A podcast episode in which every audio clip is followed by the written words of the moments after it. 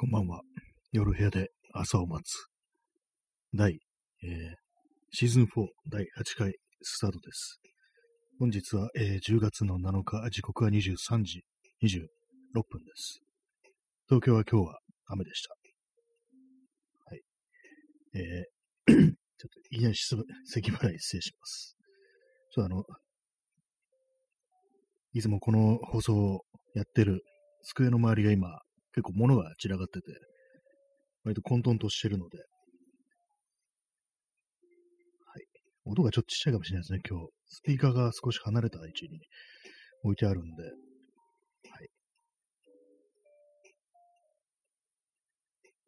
また今日もあれですね、あの、告知をしないで急に始めてしまいました。いつもだいたいこう、ツイッター動画に、ね、ラジオ読やるかみたいな、そういうことを書いてから始めるんですけども、今日は唐突に、唐突に始めてしまいましたけども。はいえ、早速ですけども、熱いコーヒーを飲みます。さっき私がこの放送始めようとしたら、あのー、まあ、他のね、人の放送が表示されるんですけども、アプリ立ち上げると、武田恒康でしたっけ？なんかそれの、ね、夜、夜のコーヒーとかいうタイトルが、なんだこれはみたいにちょっと思って、しばしあの、見つめてしまいましたね。あの、アイキャッチの画像を。まあ、それだけなんですけども。ちょっとあの、咳払いします。咳払いってか、普通の咳でしたね。はい。えー、まあ、それね、武田、某武田は置いておいて、ね、それはいいんですけども、えー、今日のタイトル、毛布を出したということで、あの、私は今日、ついに毛布を出してしまいました。ちょっと明け方とか、ちょっとあの、今日というかね、まあ、あの、昨日というか今日とこう明け方みたいな感じなんですけども、今日の明け方ですね、あの、出してきてしまいました、ついに。さすがにちょっとあの、寒いです。寒い、寒いというか、あの、明け方だけですね、私基本的に寒いな。それ以外の時間はね、別に全然こう、半袖でもいける、いけるけども、まあ、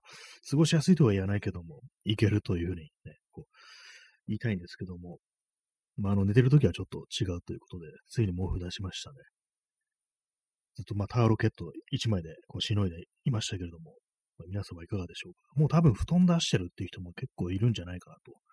いうふうに思うんですけども、まあ、なんならね、あの、真夏でもずっと布団だっていう人ももしかしたらいるかもしれないですね。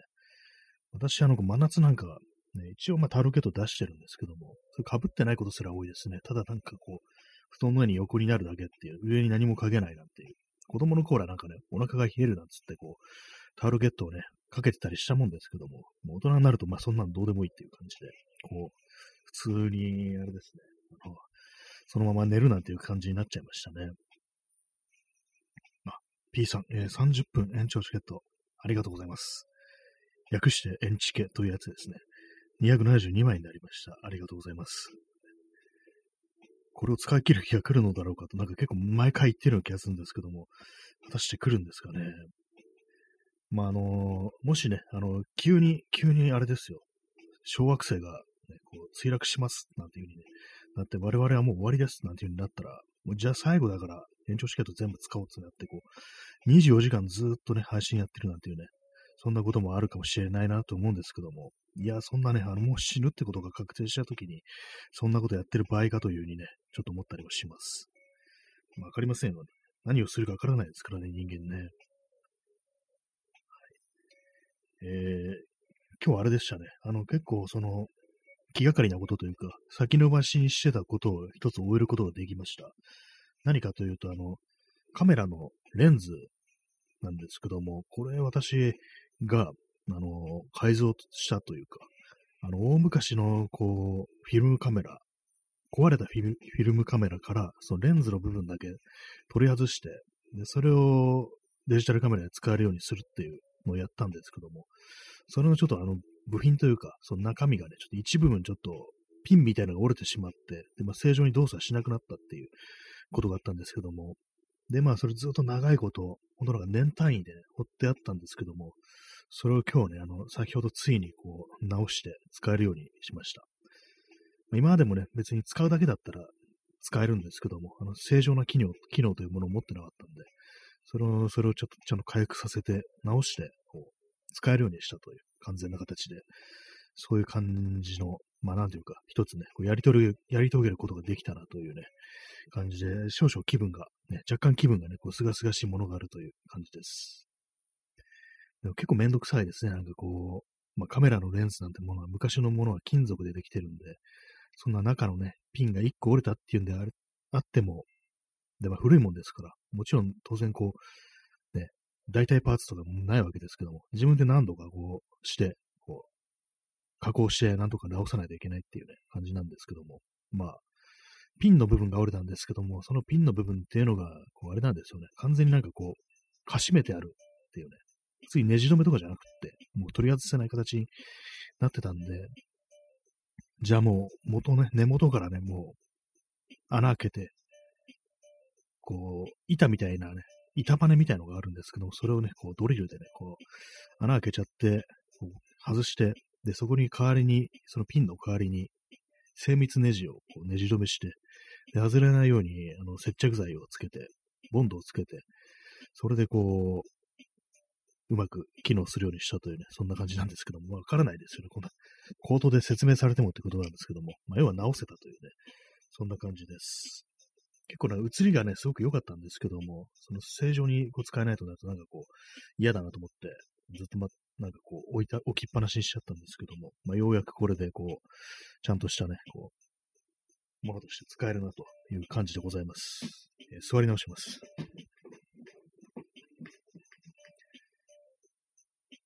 あとはあれですね、あの、カードケースを作りたいというね、話をしてましたけど、それもちょっとあの、設計図的なものを書いて、でも結局あの、今手持ちの材料では作れないっぽいなと。材料足らないなという感じなんで、まあ明日ちょっとね、なんか、買いに行こうかなというね、感じに思ってます。買いに行くっつってもあの、あれですよ、ほんと角棒みたいなのを、1センチとか、0.5センチかの角棒を買ってっていう感じですね。まあ、そんなこと口頭で言われてもという、ね、感じなんですけども、ね、この放送あれですね。目目に見見ないとわからないものを言葉で説明することが多いですね。すごくわかりづらいですけども。まあそんな感じでちょっと少しは何かが進んだかなというね。今でこう、やりかけのままにしておいたものが少し進んだかなというね。そんな感じで、一日です。はい。まあ、なんか連休ということなんですけども、なんか晴れんのどうもね、明日だけみたいな感じですね。明日は、明日だけが本当にね、こう、土曜日、晴れるというかあれですね。なんかこう、曇りって書いてあります。東京は10月8日土曜日、曇り、最高気温24度ってことでね、ちょっと暖かいというかなっていうか、今日、今日とね、今日より9度高いというね、今日15度でしたから、なんかまたよくわかんないなって感じなんですけども、私にとって24度というのも完全にこれ半袖の気候です。明日はもう完全に半袖で外にね、出ようかなというふうに思っております。はい。コーヒーを飲みます。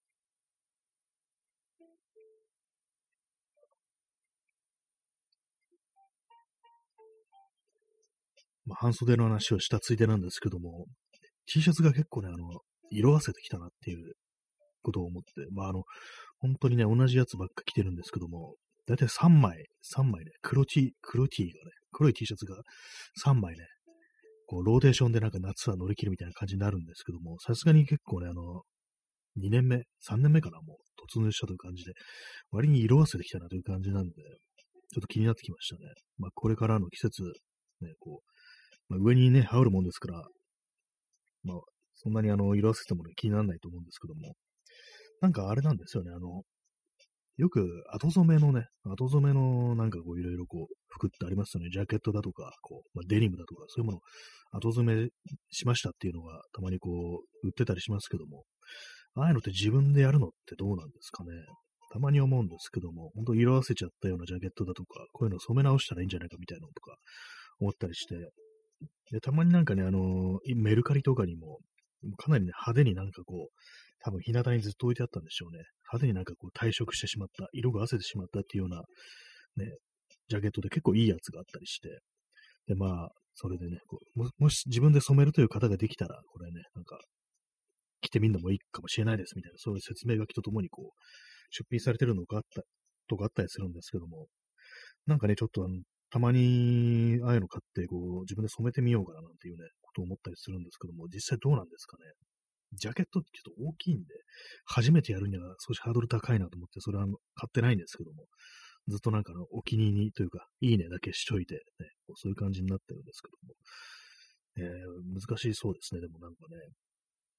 えー、P さん、えー、無地ティは霜降りグレーが形も色も変化が少なくて良い。まあ、やっぱあれ、ああいうのがなんかこう、ダメージがあんまなさそうですね。なんかね、最初からなんか汗たような色だからっていうのは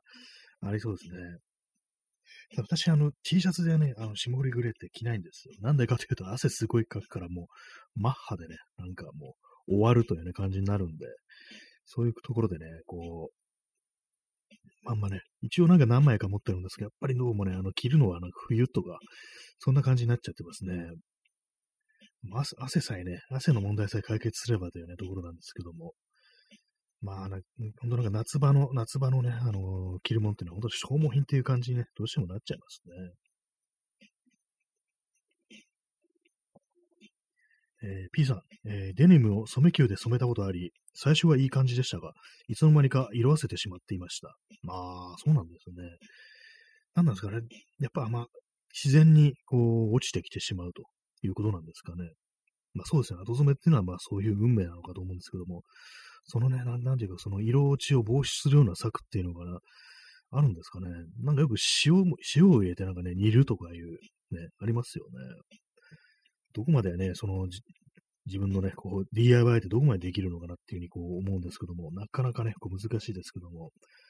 まあ、そしたら初めから色あせてるようなね、ものを着るしかないのかななんていうふうにね、ちょっと思ったりしますね。黒ですら色あせるっていうね、そういうのありますからね。初めからなんかもう終わってる感じの服っていうね、そういうスタイルでいけばいいんじゃないかみたいな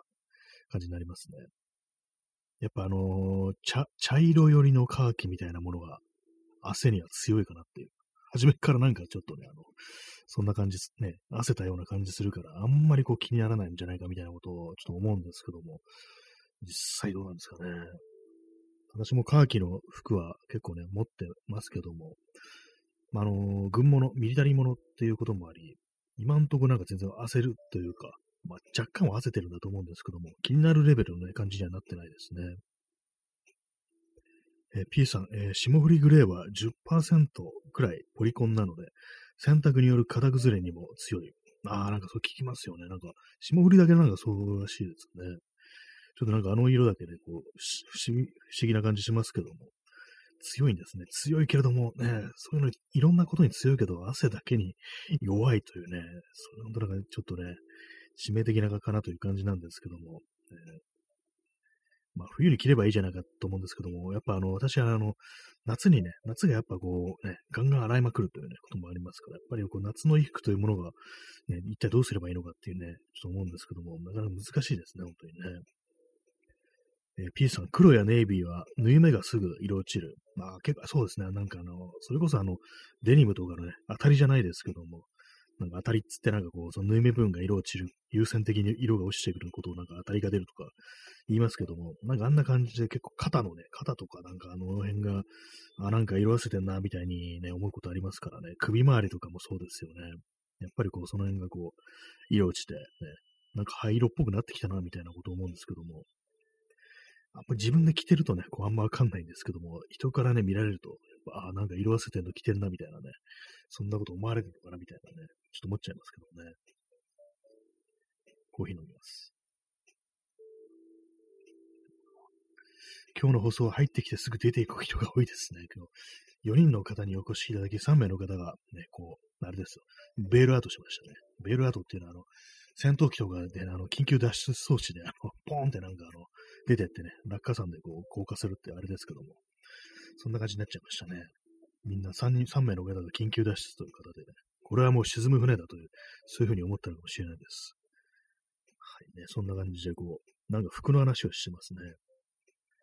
やっぱりでもなんかあの季節の軽めになると、もう少しなんかちょっと服があった方がいいのかなみたいなことって、やっぱ思っちゃいますね。うん、なんかその、さっき言ったその、ね、結構ね、あの、派手にね、色落ちしてるけども、形がいい、こう、ジャケットが、コートみたいなのがあったという非常に安くあったんですけども、でも色落ちてしまうんであれば、ね、いつの間にか色忘れてしまうんであればちょっと厳しいかもな、なんていうふうに、ちょっと思いますね。まあ、コートならそんなに洗うことがないから、まあいいのかもしれないですけども。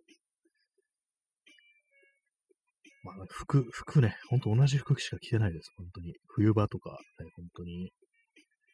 カバーオールか、あの、マウンテンパーカーしかね、ほんと2種類だけになっちゃいましたね。他なんかこう、あるのに、全然なんかこう、着ないというね、感じになってますね。太ったからなんか服がどうでもいいっていうなっちゃいましたね。まあコロナが悪いというね、そんな感じで、ごまかしたいですね。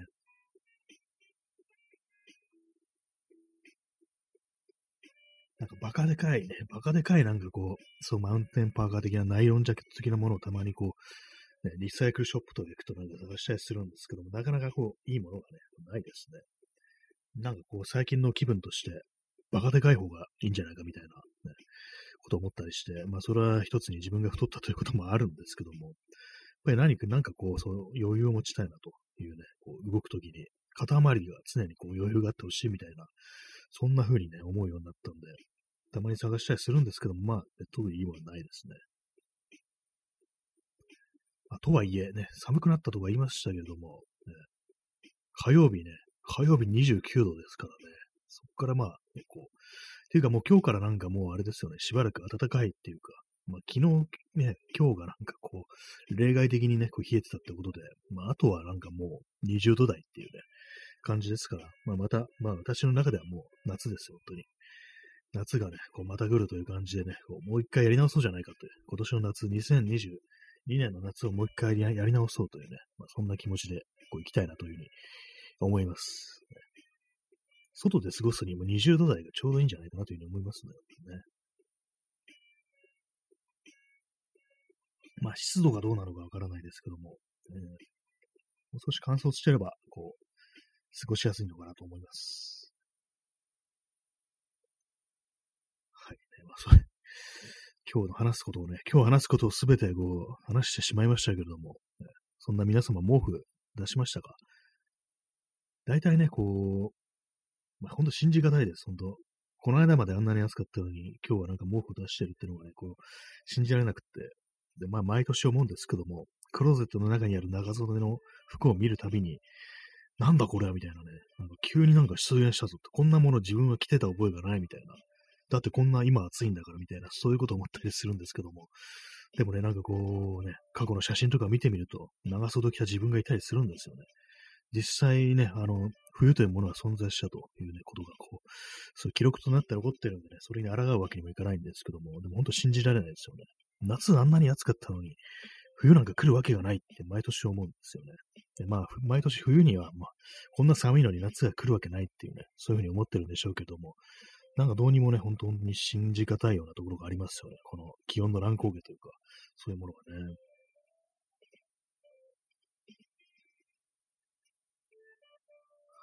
ね、ま あ、もう、もう出したという話でした。はい。コーヒーを飲みます。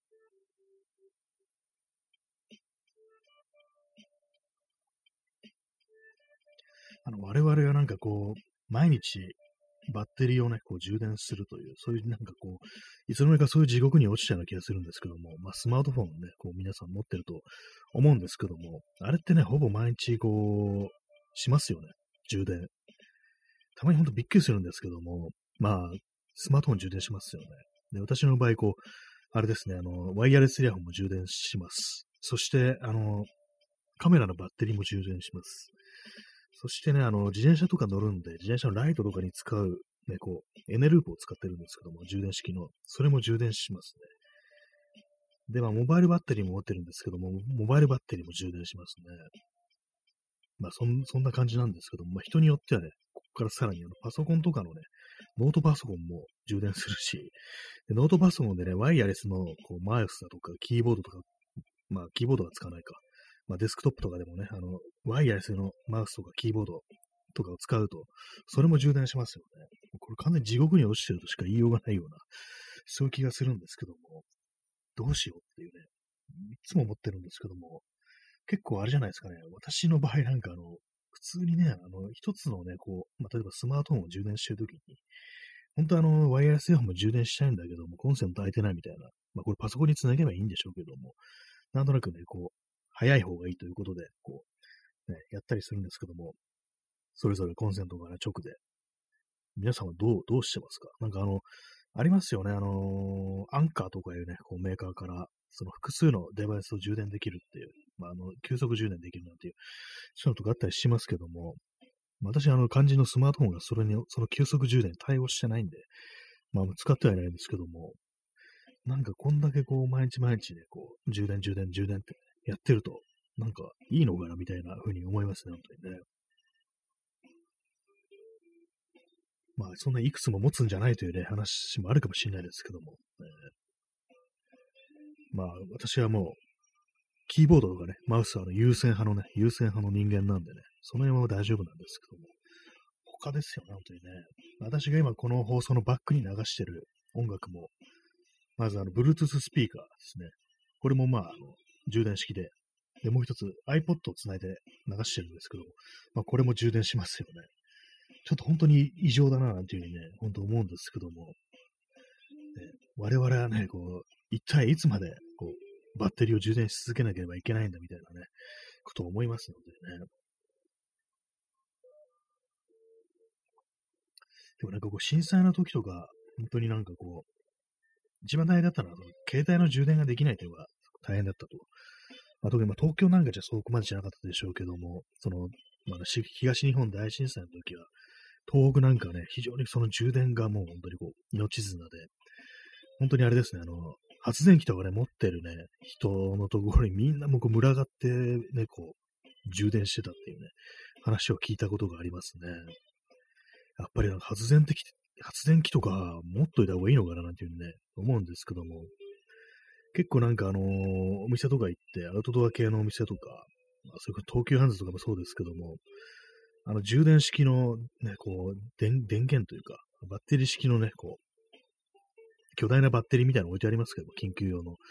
あれもなんかね、結構インパクトありますけども、まあ、高いですよね、ああいうの。普通になんか10万とかはするみたいな感じで、なんかあれをね、本当になんかこう、いつ使うか、ね、わからない緊急用にっていうね、感じで買う気にはちょっとならないですね。あれは多分、あの、アウトドアでね、こう、いろいろその、やったりする人が、こう、買うと。それこそ野外でなんかこう、ね、電気を使うようなことをしたいっていう人が、こう、キャンプとか行って使うっていうことだと思うんですけども。まあね、なんかあんな、ね、高いものはとても買う気じゃないです。買う気にはならないですけども。ガソリンで動く発電機とか、ね、どうなんでしょうか？どうなんでしょうか？とか言われてもって感じですけどもね。なんですかね。やっぱり両方とも用意しておくのがいいんですかね。なんかたまになんか自分のなんか頭がね、あの、プレッパーみたいになって、これあれですけども、あの、アメリカで、こう、週末に備えてると、あの文明崩壊に備えてるっていうね、ちょっとなんかどうかしてる人たちで、まあ、いろいろ食料をね、あの、地下のね、こう、バンカーみたいなところに備蓄したり、まあ、食料以外にもね、いろんな物資とか、それこそ銃弾とかね、銃とかをね、大量にね、こう備蓄するっていうね、ちょっとやばい人みたいなね、そういう prepper って言葉あるんですけども、 prep っていうのはまあ、備えるっていうことで、まあ、備えるものという意味で prepper らしいんですけども、なんかね、ああいう、たまになんか脳がね、あんな感じのね、風になって、ちょっと盛り上がってね、なんかこういろいろそういうものを見てしまったりするんですけども、YouTube とかでね、なんかその手の、なんかいろいろね、こう災害とかに備えるというか、ね、本当ね、終わりに備えるみたいな感じでいろいろ備蓄してるみたいな、そういうチャンネルって結構ね、こうあるんですけども、たまに見ちゃうんですね。まあ、日本、日本でね、まあ、この、今なんか本当に大地震とかこう、あったとしたら、一体どうなるのかみたいなね、ことは、あんま実際考えたことなかったですし、考えた方がいいんでしょうけども、正直そんなにあの、備えてないっていうのがあったりして、一応ね、防災バッグみたいなものはこう、ああるのと、あと靴はね、靴はなんかこう、すぐね、こう、届くところに置いてあるっていう感じで、部屋の中に置いてあるんですよ、玄関じゃなくて。まあ、そのぐらいでね、なんか他にはもうやってないという感じなんですけども、皆様何かね、こう、やってますか？備えとかは。ね。備えるのって結構盛り上がるっていうね、側面もありますからね、なんかね、たまになんか気分的になんかこういろいろやりたいなという気持ちが湧いてくるときあるんですけども、そのうちなんか飽きてどうでもよくなるっていう感じになっちゃいますね。ね、今日全然人がいないというような感じですけども、一応延長します。はい。延長して、はいってね、自分で言いますけども。あと、この間ですね、あのよくね、あの人間、人間、特にあの中年男性とかは、耳の後ろがなんかね、こう、汚れている、臭いなんていうね、話を聞くことがあり、まあこれ多分中年とかじゃなくてもね、普通にみんなそうだと思うんですけども、割となんか洗いね、洗い忘れたいって、洗い忘れるっていうね、耳の後ろって話あるんですけども、なんか急にそれが気になって、こうなんかね、すごいね、こう、自分のね、こう指でね、ゴシゴシゴシゴシこすってね、なんかこう、洗ったんですけども、そしたらあれですね、多分皮膚弱いんでしょうね、その耳の後ろっていうのは。なんかね、ちょっとあのー、ヒリヒリして、なんていうんですかね、こう、別に血が出るとかわけではないんですけども、ななんであんなになるんだろうっていうぐらいの、ね、結構ヒリヒリして、ちょ痛くなって、っていうこともあるんで、もし皆様ね、なんかそういうことがあっても、ちゃんとね、あの、石鹸とか泡立てて、それでね、こう優しく洗ってください。あの指でゴシゴシすんだ、こう、いけませんね、本当に。後でね、泣きを見るんで、翌日なんか結構ヒリヒリして、痛いっていうね、感じになるんでね、気をつけてくださいというね、それだけです。な本当になんかすっごいヒリして、ね、いや、何やったんだっけ？あ、そっか、昨日なんか結構、ね、熱心に、熱心に洗ったんだと思ってね、やっちゃったんですよね。なんか前になんかあの、アメリカ軍は、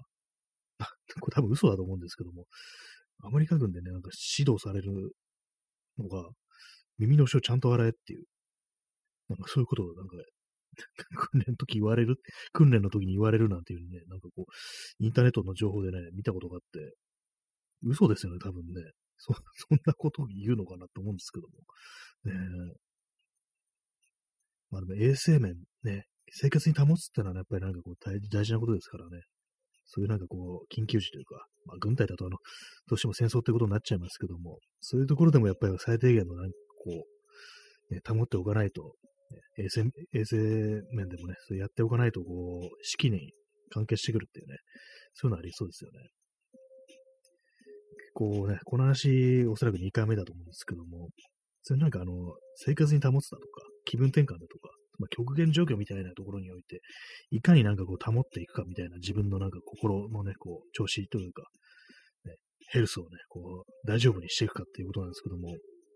あの、昔の映画で、ハスラーっていう、これあのー、ビリヤードでね、掛けビリヤードをやる、ね、こう、男たちの話なんですけども、あの主演があの、ポール・ニューマンなんですけども、それでね、あの、最終的になんかものすごくね、こう強いね、こう、ハスラーとね、こう対決を、勝負をするっていうシーンがあるんですけども、最終的にじゃないか、序盤の方で、あの、すごくね、強い相手とね、こう、ね、こう、勝負するシーンがあるんですけども、それがですね、すごいんですよ。確かね、なんか、普通に、2日か3日、の、延々なんかね、その、ビリヤード、あの球を突き続けるという感じで、全然勝負がつかなくって。で、それであの、ね、勝負が、こうね、佳境佳境に入ってきた時に、その、敵役のね、こう、すごい強いね、こう、ハスラーが、こう、あれなんですよ。ちょっと待ってくれ、つって。顔を洗って髪を溶かすからっていう風に言って、こう、まあ、さっぱりしてね、こう、またね、そう取り組むんですけども、で、まあ、それを主人公は、何をそんなね、気取ってるんだみたいなこと言って馬鹿にするんですよね。俺はそんなことしないで、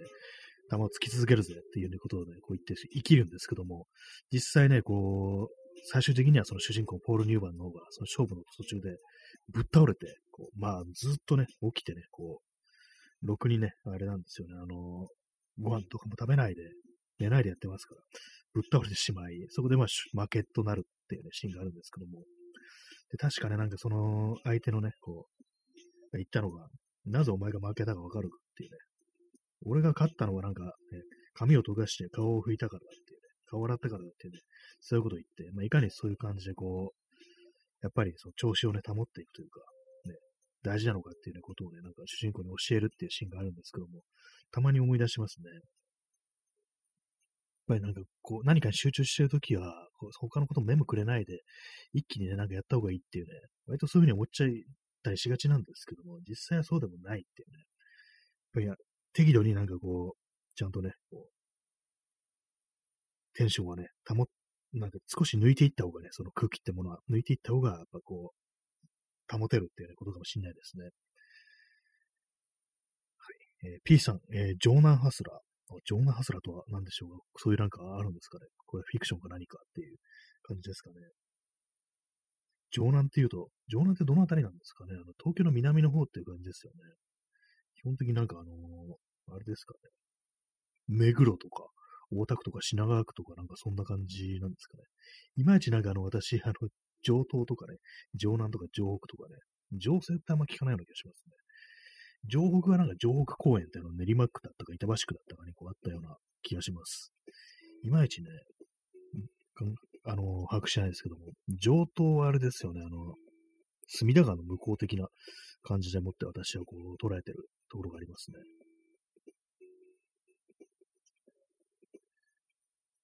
まあ、あの、あれですよね、本当にこう、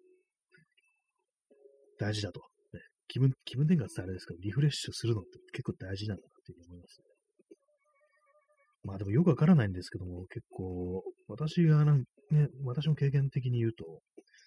たまになんか、その、ちょっとね、集中切らしちゃうとダメなこともあったりして、割となんか数字とか、なんか割とそういうなんか事務的なね、細かいこととかやってるときに、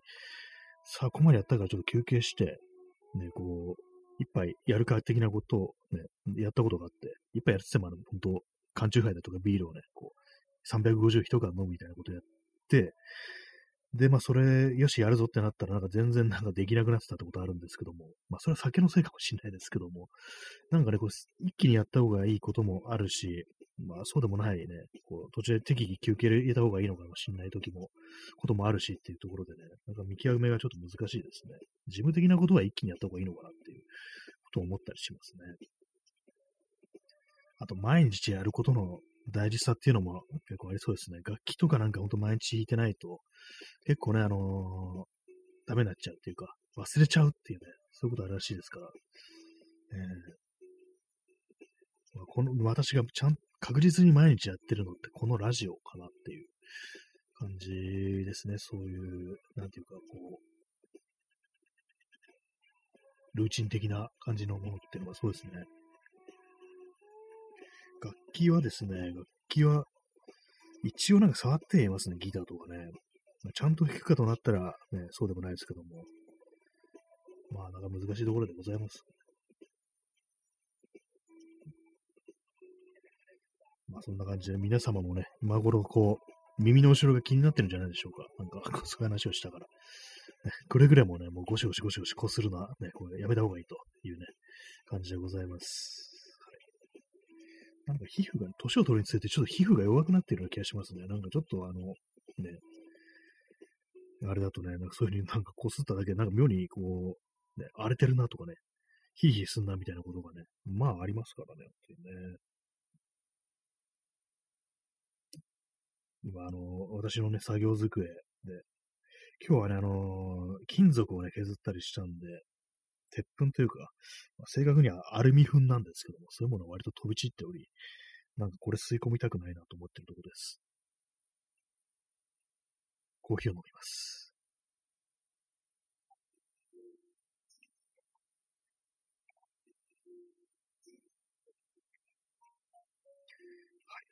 今日は本当に人、人少ないですね。今日不思議ですね。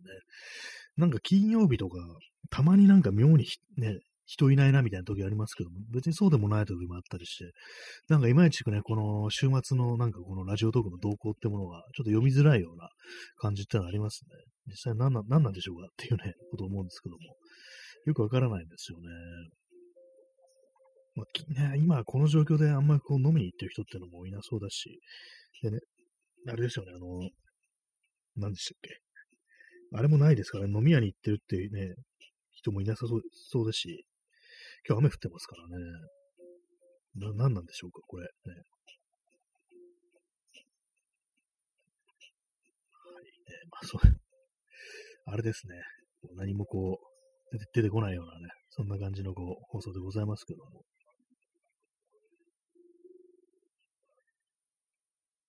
チャンスさん、えー、今来ました。ありがとうございます。ね、今日あまりこう人がいなかったもので、どうしたものかなんていうふうにこう思いながらこうやっているというね、そんな感じでございますけども。あ、ちゃん、えー、ストロムさん、えー、さっさばありがとうございます。一気にね、こう景気が良くなったという感じで非常に嬉しいです。ありがとうございます。えー、チャンスさん、風呂入ってました。あ風呂はいいですね。黒いいいですね、こう。えー、チャンスさん寒いですね。そうですね、東京もですね、今結構、まあまあ寒いって感じで、私も今日はあれです。普通にね、あの、T シャツじゃなくて、パーカーとか着てるし、下はあの、デニムを履いてますね。こう結構ね、私としてはこう、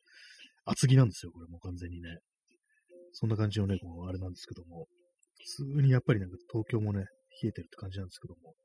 でもあれなんですよね、またこう、明日から20度を超えるって感じで、まあ夏だなという感じで私はこう生きてます。明日からまた夏がやってくる、二度目の夏がっていうね、感じですけども、ね、ね、夏が二度あればという感じでね、こう、そういうこともあるんだというね、そういう気持ちでもって過ごそうと思います。えー、チャンツさん、えー、お珍しい。そうなんですよね。私が長袖着てるのって、年にね、3日ぐらいしかこう見れないですからね、正月三が日ぐらいにしかそう着てないんじゃないかなっていうね、長袖っていうのは。あとはもうあれですからね、完全にこう、全裸パルクールで、ね、こう行ってるというね、感じなんですけども。えー、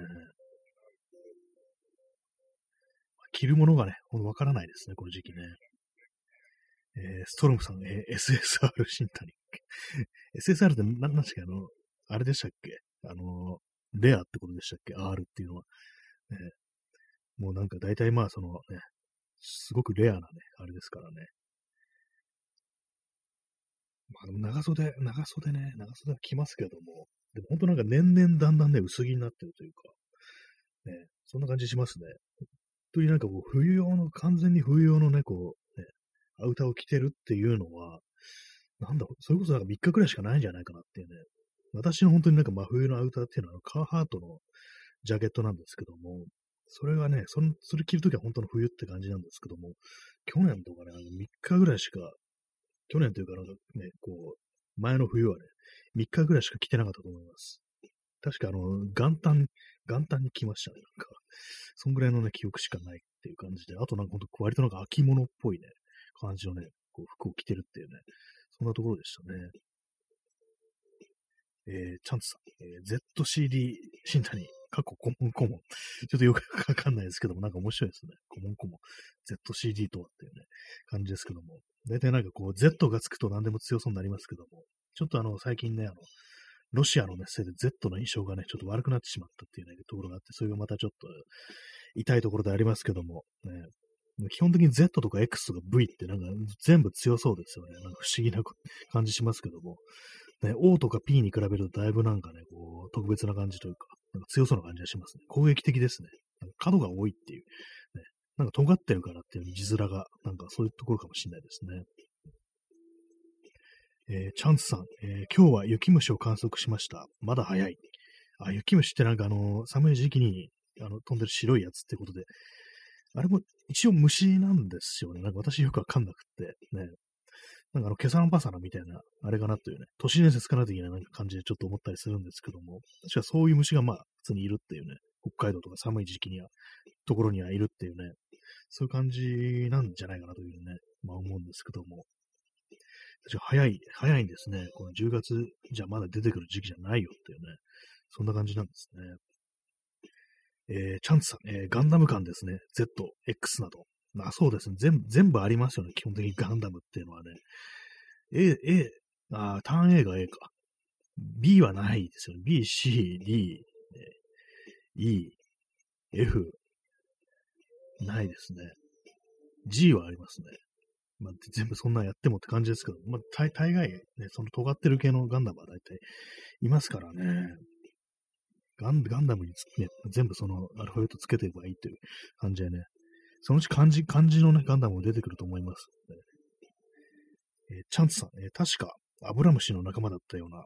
ああ、なるほど。なんか、あれ、それになんかちょっとふわふわっとした、なんか、白い毛みたいなものが生えてるっていうところなんですかね。アブラムシね、アブラムシってなんか割となんかこう、暖かい時期にいそうなね、こう、印象ありますけど。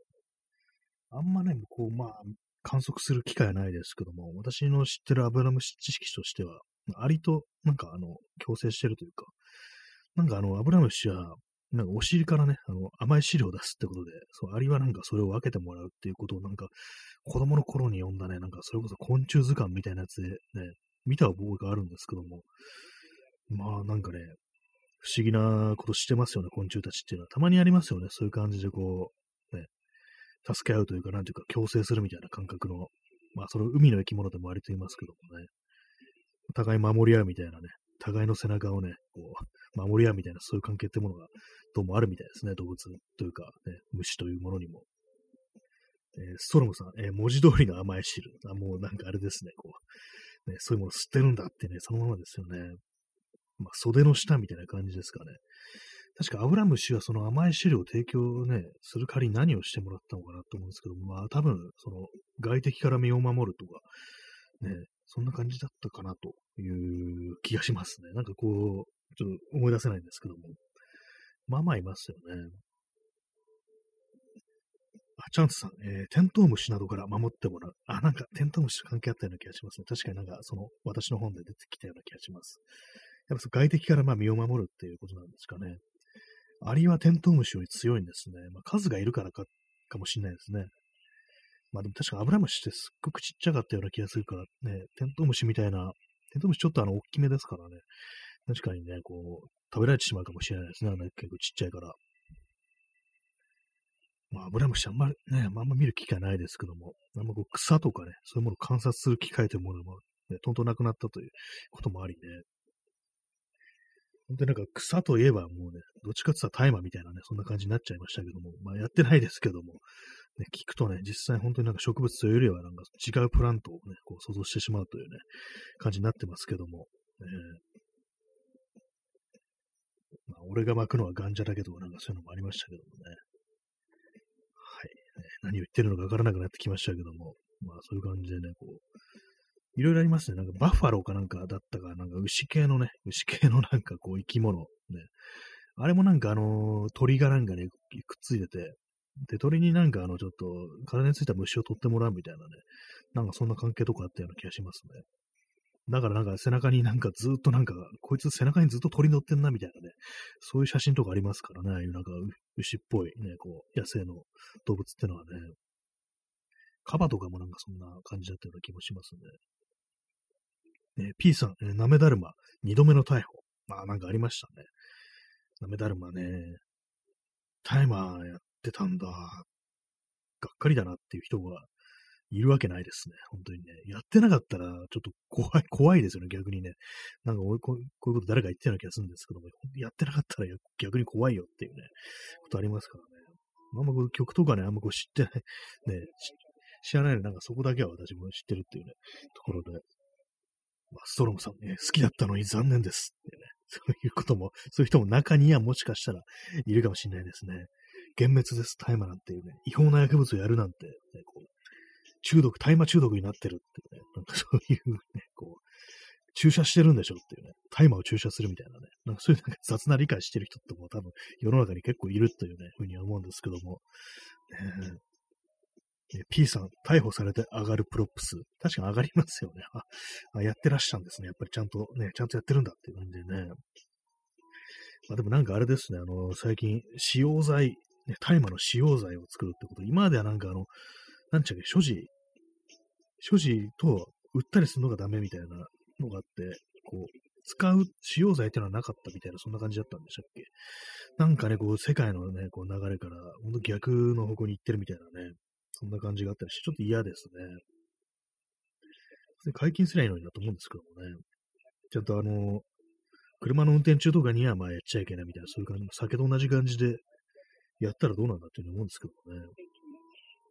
えー、チャンツさん、えー、違法大麻、不法所持してる、肌身離さずって言ってんのに、所持してなかったらびっくりですよね。そうですね、そこまで言っといてしてなかったっていうね、えって感じで思いますからね。ちゃん、ちゃんと持っててくれたみたいなね。ここれやっぱりまあヒップホップはリアルじゃねえとっていうね、そういう感じですよね。まあ、ね、肌身離さずって結構すごいですよね。でもなんかたまになんかラッパーとかでも何何かをね、こう吸いながらなんか放送してる、インスタライブとか、ね、なんかそういう配信系のなんかそういうので、語ってるってのありますけども、あれはね、ちょっとどうなってるんですかね、なんか大事、ね、パッと来ないもんなんでしょうね、多分ね。まあそんな。いちいちそれでなんか言ってたら大変だからっていうね、あるかもしれないですね。人でも足りないみたいなね。えー、P さん、えー、空き家企業が独占するための下地作り。あ、ちょっとそれありそうですね。なんかね。まあ、大麻といえば安倍昭恵ってとこありますからね。あの人、なんか大麻畑みたいなのになんか一個で映画と微笑んでるなってのありましたけども。まあ今ね、まあ結構あのね、まあいろいろ大変で、でしょうっていうね、こともあり、なんかこう周りの人がなんかこういろいろ忖度して、じゃあ、蒔絵さんにね、まあ、これからあの、大麻がね、合法化された時は、まあ、その時はあの、立役者になっていただいてっていうね、そういう感じでね、こう、昭恵印の大麻をね、出していって、安倍さんの、安倍さんの 顔がなんかラベルに、ね、こう、印刷された、こう、大麻のね、ブランド作りましょうみたいな、そんな話になったらちょっと嫌ですけども、ちょっと、ちょっとね、それ摂取する気しないですよね。いくら合法だったとしても、ラベルにバーンってなんかね、こう、それこそあの、お札みたいな感じで、あの、肖像画みたいなものがね、こう、すごいね、こう、やばいやばい感じでね、こう、まさしく国葬にしょね、こう、なったというようなね、感じも、偉人であるみたいな、そんな感じのね、デザインの、こう、戦前かみたいな感じのデザイン、そういうなんかね、こう、大麻の、ね、大麻製品のパッケージみたいなのが出来上がってきたら、ちょっとね、嫌ですけどね。ね、ストロムさん、えー、国葬にも行ったのに残念です。そうですね。私もね、私も国葬行きましたからね、国葬ね、行ったというか、まあ、あの、偶然、あの、九段下の交差点を通り過ぎたという、それだけなんですけども、ね、私もね、国葬にも行ったのに、残念です。まさか狙撃されてしまうなんてっていうね、順番逆になってるぞって感じなんですけども、ね、そういうことを言っていきたいところでありますね。国葬にね、国葬になるような人物が、ね、大麻のね、大麻製品のラベルに印刷されていいのかみたいなね、そんな風なことはも、もしそうなったらちょっと言っていきたいって感じはありますね。ね国葬の刑に処されてしまいましたね。ほんとかわいそうですね。えー、チャンツさん、えー、なめだるま逮捕。もう思想弾圧ですよね。あんな農家ラッパーを、空き家企業が独占などの可能性を考えると、まあ、本当嫌ですね、本当にね。そういうね、野良でなんかね、こう、吸ってる奴らは逮捕だっていうね。踊れらはこの空き家印の、ね、大麻を吸って吸っておればいいんじゃっていうね。きれ裸足の弦みたいになってますけども、そんなね、強制されるかもしれないですね。吸えるとなっても全部開け印みたいになったら、ちょっとね、やらないですよ、私も。別にね、こう、合法化されたら別にね、こう、やってもね、いいかな、なんていうふうに思いますけども。ね、まあ、そんな面白いもんでもないのかもしれないですけどもね、わかんないですけども。ね、もちろんね、あの、あれですよ、本当なんか、運転とかね、なんかこう、そういうのをしないときにね、こう、お家とかでね、そういうのね、やるっていうね、そういう感じですけども。え、チャンスさん、えー、合法化とか言って THC 抜きそう。あ、なんか成分ですよね。THC ってのがなんか、こう、一番効くみたいなやつで、なんか CBD っていうのもあったりして、CBD は今なんか合法みたいな感じで、ありますよね。なんかその CBD だけ入ってますみたいな、なんかグミとか、なんかそういうのあったりするっていうのあったりして、なんか割と高いんですよね、あれなんかね。若干はなんかちょっとね、なんかあるらしいですけども、高いからこんなん使うような感じじゃないなみたいなことを誰か言ってたっていうのがあったりして、でなんかあれですよね、なんか今、アメリカとかだとその THC なのかな？なんかそういう成分、効く成分を抜いて、で、あの、酔っ払うような感じの効き方はしない、そういうものがなんかあるらしいんですよ。まあリラックスはできるけど、その、ヨレヨレっていうか、なんか酔っ払う感じにはならないっていうようなね、製品があって、それがなんか大変なんかニューヨークとかでは流行ってるっていうね、話をこう、聞きましたね。やっぱりなんかこう、その、ね、普通のやつだと、多分その草の状態のやつだと、割となんかこう、ななんかね、急になんか外出なきゃった時に、割とそんなフラフラしちゃったりするみたいな、多分そういうところがこう、あると思って、それがなんかちょっと、あの、大変だっていうこともあり、だからまあ、その辺のね、フラフラ成分とかだけは、ね、抜いたようなやつをなんか使う人がいると、なんかそんなすごいことってあるのかなみたいなね。お酒でね、なんかね、悪酔いしないみたいな、悪酔いというか、足元だけはシャッキッとしてるお酒みたいな、そんな感じですかね。なんかよくわからないんですけど、どうもそういうのがね、なんか最近はあるんですけども、もしかしたらその THC ってやつだけをなんか、抜い、抽出してるのかななんていうね、そんなこと思いますね。えー、ストロムさん、えー、踊れ、踊れらにあるのは国葬にされることだけじゃん。これ、あの、話、話の件のね、もう最後の方の、こう、ね、コマのセリフですけども、あの、リュータっていうね、こう、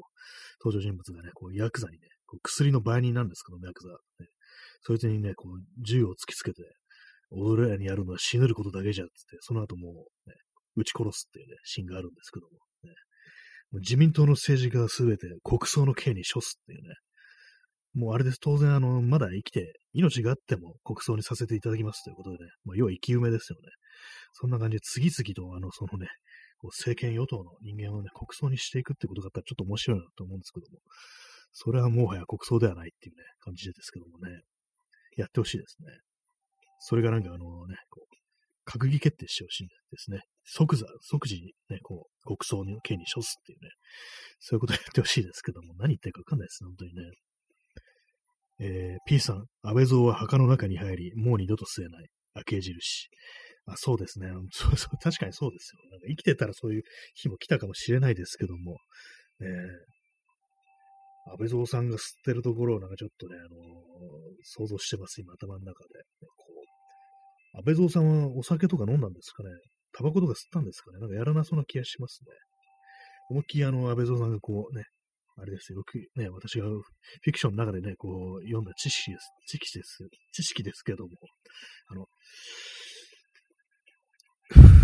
っていうね、なんか溜めて、なんかね、吐くみたいな、そういうのなんかありますけども、ね、気になりますよね、あれね。たまにね、あの、この、変なこと言いますけども、なんか他のね、人の放送とか、ラジオとかね、ポッドキャストを聞いてて、特に外国のね、外国にいる人だとか、まあそういう人の放送だとかね、こう聞いてて、まあ、タバコを吸ってるんだと思うんですよ。なんかね、音が聞こえてくるんですよね。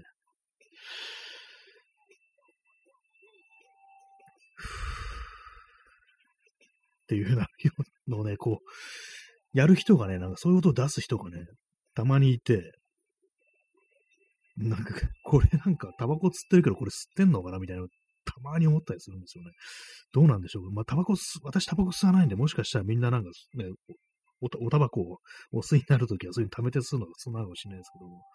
ね、スーフーっていうのをね、聞くとどうしてもなんかあの、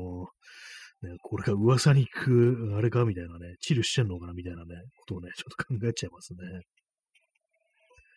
えチャンスさん、えそして靖国へ、かっこ不謹慎。ね、確かにね、もう、どうなんですかね？ああいう形でこう、命を落とした人間っていうのはどこに行くんでしょうか？靖国に入るんですかね？よくわかんないですね。なんかね。あんだけ靖国にこう出したんだから、まあ言っとけよっていうね、感じでね。抗議の戦士であるっていうね、感じでね。キルドインアクションだっていう感じでね。お前は靖国に行けってなんかこう、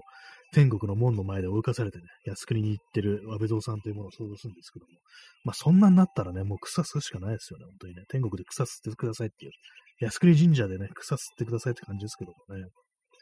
楽にしろよって感じですよ、本当にね。えー、ストロムさん、えー、ツツジの蜜、CD、CBD より効くと言われてます。アマゾンでも売ってます。あ、そうなんですね。知りませんでした。なんかツツジの蜜吸えるっていうね、話は聞いたことあって、私なんか特にはその、そういう成分じゃなくて、なんか甘いのかなみたいなね。なんか子供がなんかそういうなんか吸ったりするのかなみたいなこと思ったんですけど、実はあれなんですね。そんなあるんですね。効くんですね。しかも Amazon で売ってるんですね。やっぱちゃんとした形で抽出したっていうね。そういうことなんですかね。ちょっと面白いですね。どんくらいの値段するんでしょうか？高いんでしょうか、ね、どんくらい効くんでしょうか、ね、まあまあ、そんなに買う気はないんですけども、ちょっと後で見てみようかなと思いましたね。筋その辺にありますからね。まあ、ちょっとあれ、あの、蜜吸うの汚そうなんでね、あの、あんまりこう、吸いたいと思わないんですけども、えー、ストロムさん、えー、そして靖国へ、安倍友の杉友杉本光一を思わせていいですね。あそうですね。あの、ドラクエのね、音楽を作った人だということもありね、あの、ドラゴンクエスト3のサブタイトルが、そして伝説へというね、タイトルだったこともあり、そして靖国へというね、そういうなんか、杉本ね、小一のね、こう、曲に送られてね、靖国にね、こう、向かっていく安倍さんの後ろ姿っていうね、まあ、そういうものが、目に浮かんできますね。まあ、天国には行けない。しかし靖国には行けるんだってね、そんな感じで肩を落とさないでほしいですね、本当にね。えー、P さん、えー、庶民は靖国にまとめておけ。ああ、まあでも確かにあのね、戦争で命を落とした人、まあ庶民っちゃ庶民の人がね、多いでしょうからね。嫌です、嫌ですね。死んで靖国に行けって言われて嫌ですね。天国に入れずにね、こうね、靖国に行く、行くぐらいだったら、俺は現世をさまようぜっていうね、感じになっちゃいそうですけども、ね。やっぱりもう幽霊っていうのはね、こうその靖国に行く行くことをね、もう拒否した人たちっていう、なんかちょっと不謹慎な感じになってますけども、ね。そんなこともあるかもしれないというね、感じですね。まあね、本当になんか大麻といえばね、安倍昭恵さんということでね、なんかこう、出てきてますけども、実際ソースは何だというふうに言われると、やっぱあの写真だけなんですけどもね、あんまりね、こう、どうなんですかね、本人はね、やる気あるんでしょうかね。えー、P さん、えー、勝手に靖国に祀るなという訴訟ありますからね。なんかありましたね。なんか、そうですね。あの、戦死したら勝手になんかね、こう、そこにね、ね、こう、行っちゃうっていうね。なんそ誰も頼んでないぞっていうね。なんだそれはって感じ思いますからね。外せっていうの思いますよね。勝手にね、そんなとこ入れないでっていうね。えー、ストロムさん、薬物の話は盛り上がりますね。そうですね、確かにね。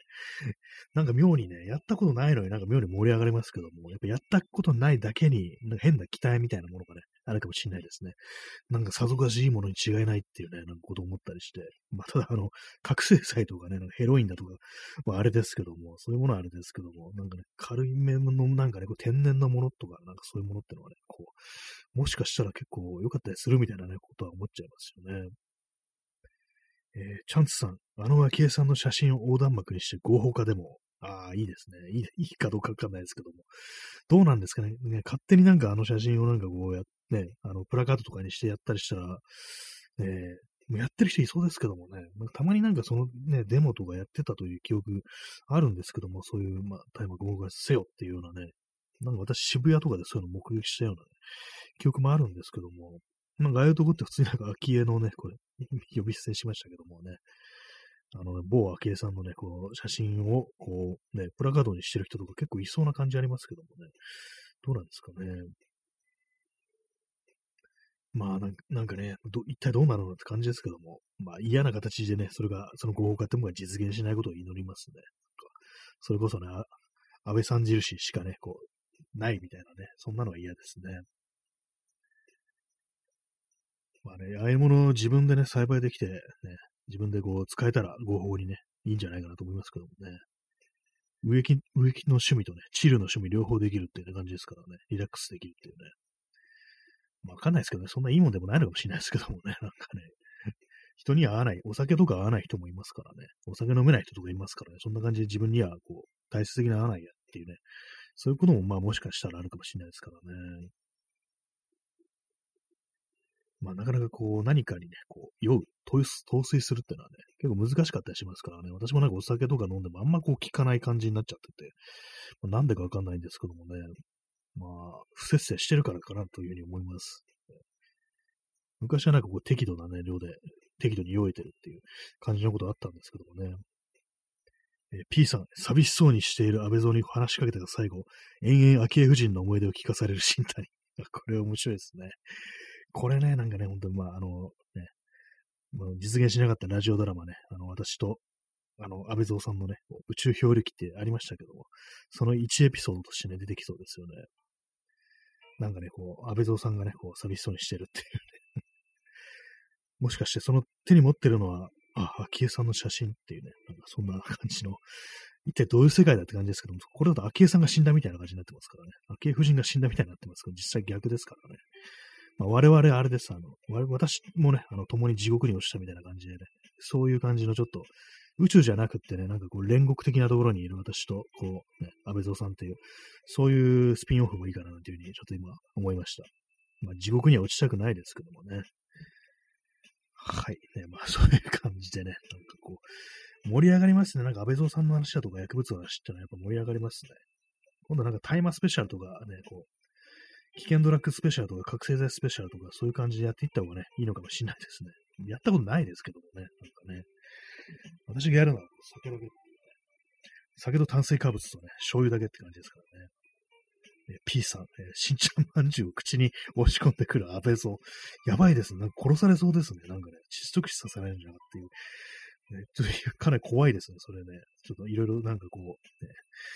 怖くな、背筋が寒くなってきますけどもね。まあ、そんな感じで本日の放送も薬物で盛り上がりましたという、そんな感じでした。えー、それではご清聴ありがとうございました。さよなら。